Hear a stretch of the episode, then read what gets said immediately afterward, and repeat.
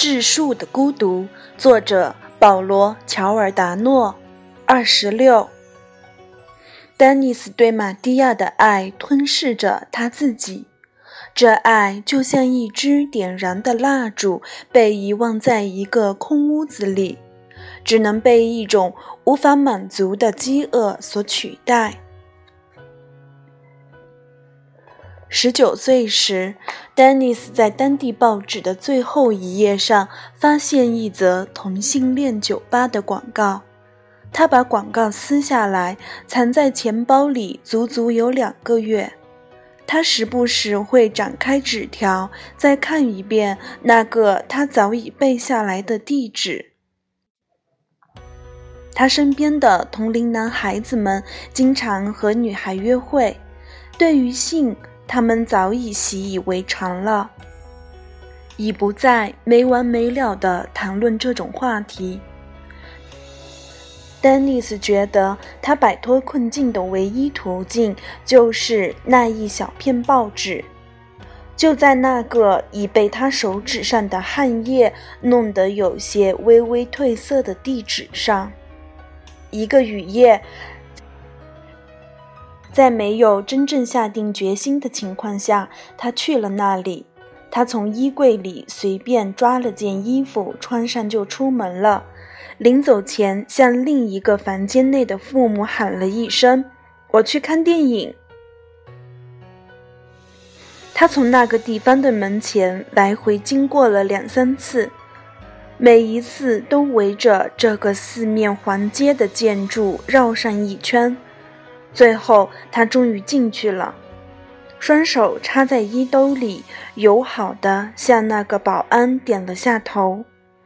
他坐在吧台旁，要了一杯青啤，慢慢的呷着，眼睛一直注视着墙边的那一排酒瓶，等待着。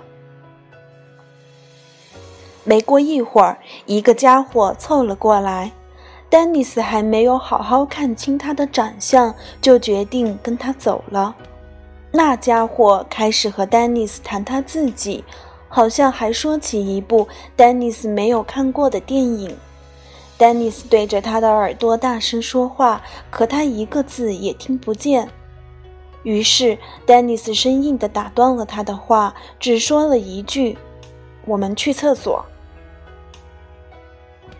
那家伙一下愣住了，突然露出满嘴丑陋的牙齿，笑了笑。丹尼斯觉得这家伙很恶心，他的两个眉毛都快连在了一起，而且特别老。但这一切对丹尼斯都不重要。到了厕所，那家伙把丹尼斯的 T 恤衫拉到肚子上，伸着脖子要亲他，但是他躲开了。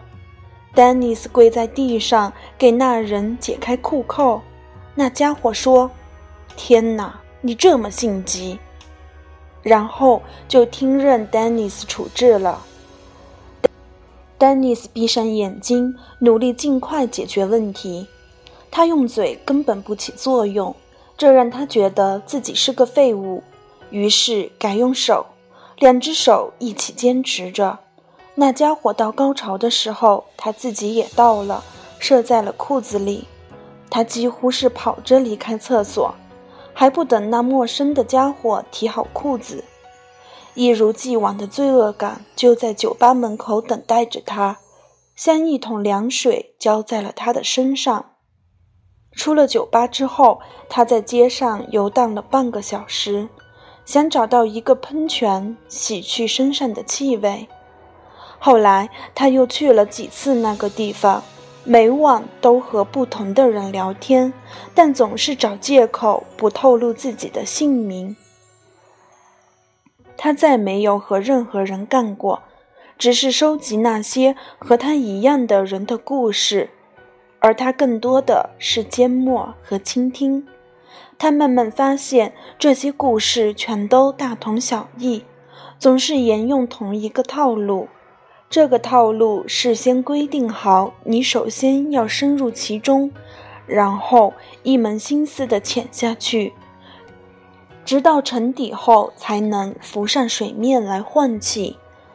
在那个酒吧里，每个人的心底都有一段陈腐的恋情，和他对玛蒂亚的一样。每个人都曾经畏惧过，很多人现在仍然畏惧，但只有在那里，在能理解自己的人们中间，在那个圈子的保护下，他们才不会害怕。通过和那些陌生人聊天，丹尼斯的孤独感减轻了许多。他暗中问自己：属于他的时刻何时才能到来？到那一天，他将触及水底，然后最终浮出水面换气。一天晚上，有人和他谈起那些油灯。在这个圈子里，大家把公墓后面的那条小路称为油灯。因为路上唯一的光线来自于墓碑上那些微弱而摇曳的油灯，灯光从公墓大栅栏的空隙中透射出来，人们摸黑到那里去，因为那个地方最适合如释重负般的倾泻欲望，在那里你既看不到对方，也不会被对方看见，只要把身体交给黑夜去处置就行了。正是在这条油灯路上，丹尼斯触到了自己的水底，在那里，他的脸、前胸和膝盖都受到了重重的撞击，就像纵身跳入了浅滩中。从那以后，他就再也没去过那家酒吧，他把自己封闭起来，比以前更加固执地否定自己。后来到了大学三年级，他去西班牙留学，在那里，他避开了家人和朋友无处不在的目光，远离了那些他叫得出名字的街道，也找到了自己心爱的人。那个男孩叫瓦莱里奥，和他一样是意大利人，也像他一样年轻且怕得要命。他们一起生活了几个月。就在与兰布拉大街相隔几条马路的一个小套房里，这段日子过得飞快而紧凑，为他们除去了那件莫须有的痛苦罩衣，就像一连几天倾盆大雨之后迎来的第一个晴朗的夜晚。他们回到意大利后就再也不见面。但是丹尼斯并未因此而难过，他有了全新的信心，而再也不会失去他。他任凭自己发生新的故事，那些机会好像一直排着整齐的队伍，在街道拐弯处等着他。在那些老朋友中，他只和玛蒂亚保持来往，然而他们很少见面，顶多是打打电话。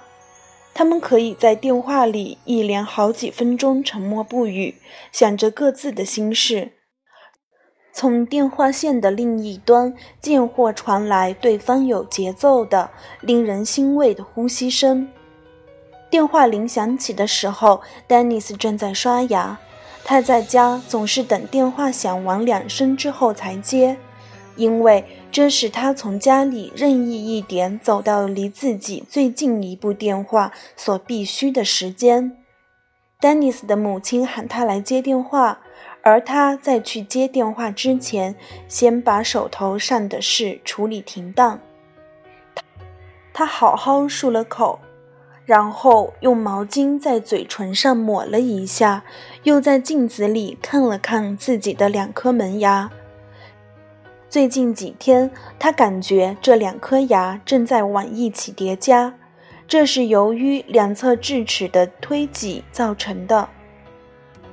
喂，嗨，玛蒂亚从不自报家门，他知道自己的声音是不会被这位朋友搞错的，而且他也讨厌说出自己的名字。嗨，博士，你好吗？丹尼斯愉快地说。他并不介意玛蒂亚没有邀请他参加毕业典礼，他已经学会尊重玛蒂亚在自己周围挖下的那道深渊。几年前，他试图跨过去，逾越那道深渊，但最终却跌落其中。现在他已经满足于坐在深渊的边上，双脚悬空摇摆。玛蒂亚的声音再也不会令他的胃搅动了，但他对玛蒂亚的那种意思依然存在，而且还将永远保留，并成为他今后所有感情的唯一真实的参照标准。我打扰你了吗？玛蒂亚问。不，我打扰你吗？丹尼斯逗他说：“是我给你打电话啊。”对啊，那你说吧，听你的声音，我觉得是有什么事。玛蒂亚沉默不语，他的确有事，话到嘴边却粘在了舌头上。怎么？丹尼斯追问道：“到底什么事？”玛蒂亚对着话筒重重地喘了一口气，丹尼斯顿时觉得自己呼吸困难。他拿起电话边的一支笔，摆弄了起来，让笔在右手的指尖转动。不一会儿，笔掉在地上，但他没有弯腰去捡。玛蒂亚仍然没有说话。我可以先提些问题吗？丹尼斯说：“我们可以这样，你国外给我提供了一个工作机会。”玛蒂亚打断他说：“在大学里，名牌大学。”哇，丹尼斯评论道，但其实一点也不惊讶，好像挺酷的。你去吗？我不知道，我该去吗？丹尼斯假笑了一声：“你是在问我这个大学还没读完的人吗？要是换了我，当然会去，换换环境总是好的。”他本想再加上一句：“再说这里有什么好留恋的？”但没有说出口。我是想说，有一天发生了一件事。玛蒂亚鼓足勇气说：“就是我毕业那天。”嗯，爱丽丝来了。然后呢？玛蒂亚犹豫了一下。总之，我们接吻了。他终于说出了口。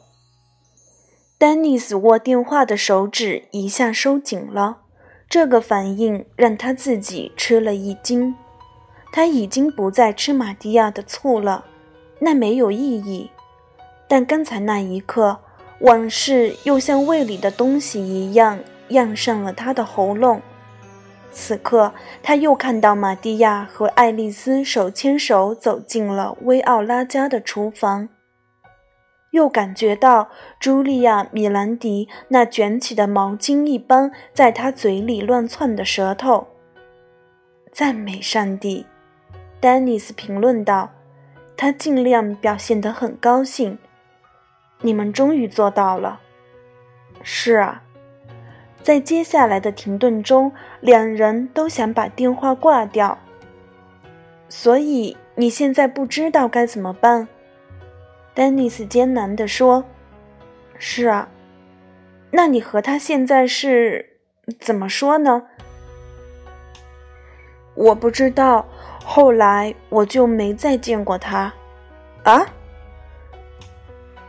丹尼斯让食指的指甲在卷曲的电话线上滑动着，电话的另一边，玛蒂亚也做着同样的事。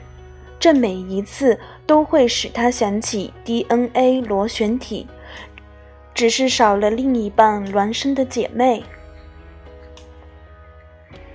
可是你研究的那些数字到处都有，丹尼斯说，而且永远是不变的，不是吗？对，但是爱丽丝却只有一个。对。那么现在你已经做出决定了。